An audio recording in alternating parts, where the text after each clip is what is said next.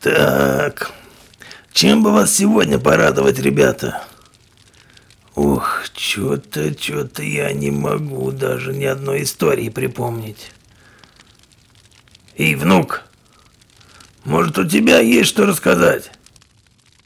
О, так вы уже все собрались. Место мне выделите? Дайте-ка я присяду. У меня для вас есть довольно-таки интересная история, которую я назвал «Дачное чтиво». Я вам расскажу то, от чего у меня до сих пор мурашки по коже бегут, хотя уже пять лет прошло. Мне было 18 лет. Я поссорился с родителями и решил уехать на дачу. Родители были не против. Мать дала мне провизию, вручила деньги и сказала, чтобы в ближайшую неделю не возвращался оттуда – Сказала, что одиночество тоже полезно. Я взял свой ноутбук, интернета на даче не было, но я решил читать книги, коих у меня накачано было на полгигабайта. Приехал, разгрузился, выпил бутылку пива, сходил искупаться, пришел и уснул где-то около 6 часов вечера. Проспал до двух часов ночи, проснулся и понял, что больше не уснул – Тут и пригодился мой ноутбук с книгами. Что касается чтения, то я всеядный. А тут еще ночь, в доме никого. В общем, захотелось пощекотать себе нервы и заодно вспомнить детство. Я выбрал детскую книжку Эдуарда Успенского «Красная рука», «Черная простыня», «Зеленые пальцы». Неудивительно, что страниц через 30 у меня по спине побежали мурашки – я прекрасно осознавал, что все это игра воображения и воздействующая на меня обстановка на даче. Сами представьте, дача стоит на отшибе. С одной стороны речка, с другой деревня. С третьей кладбище. Я один, ночь. И мне постоянно казалось, что из-за окон без шторок за мной наблюдают. Я начал паниковать и никак не мог себя успокоить. Закрыв злосчастную книгу, решил прочитать что-то вроде анекдотов, но не помогло. Я не мог прочитать и строчки, постоянно думал, что прилетит эта простыня, или что хуже всего в темном окне появится эта красная рука. Включил везде свет, включил фильм – Сижу, смотрю, но коварные мысли о том, что при свете меня лучше всего видно из темноты, никак не выходили из головы. Выключил ноутбук, выключил свет, зарылся под одеяло. Стало чуть легче. Ощутил себя маленьким ребенком. Помню, также прятался под одеялом, а потом бежал к мамке. Я бы и сейчас убежал, но мамка-то была далеко.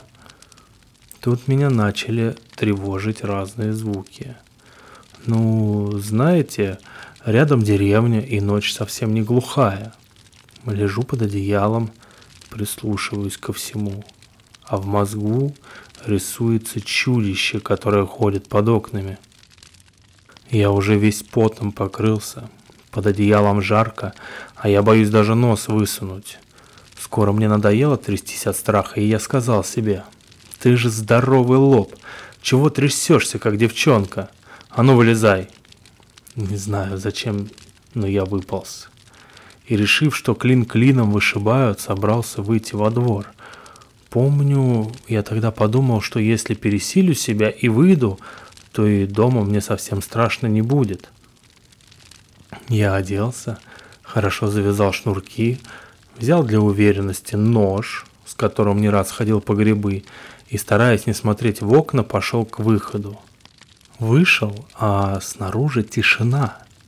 И это было странно, ведь находясь в доме, я слышал трески, шорохи, кукарекающих петухов, а тут не ветерка и полная тишина.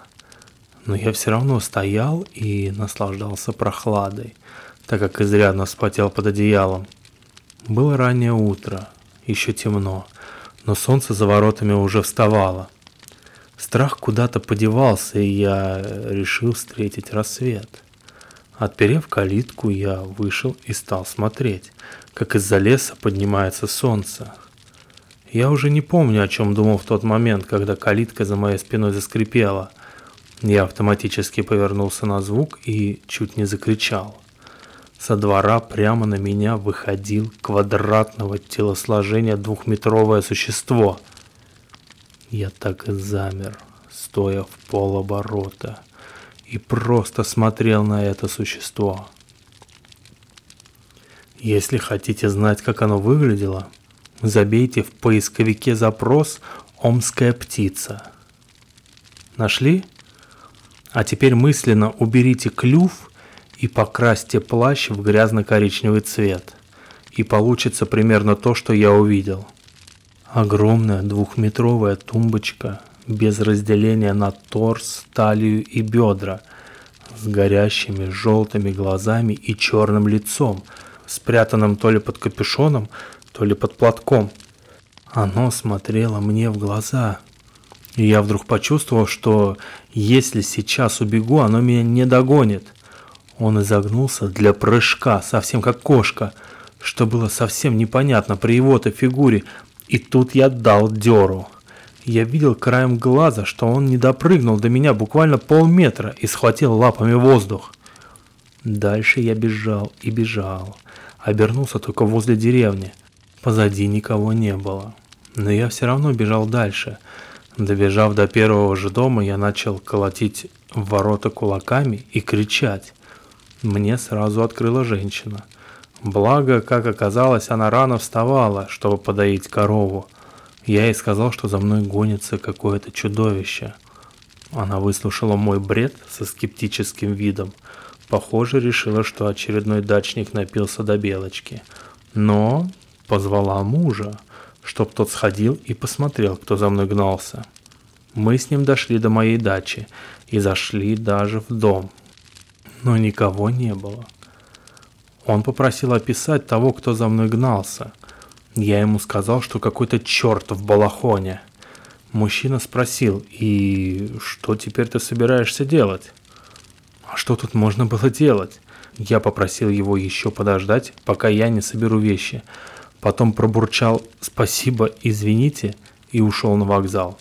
По пути догнал местного пастуха и на всякий случай старался не упускать его из виду.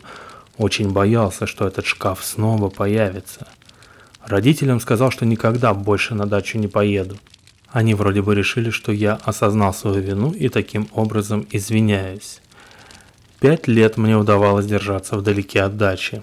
То институт, то важные дела. Летом постоянно находил себе работу, чтобы родители даже не думали меня туда позвать. Я время от времени пытался выспрашивать, как там дела на даче, но у них было все отлично. Картошка, шашлыки, речка. На следующей неделе у моего отца юбилей, и все его друзья и родственники приглашены на дачу. Я, наверное, тоже поеду. В конце концов, я там буду не один. И бояться-то, возможно, нечего. Конец.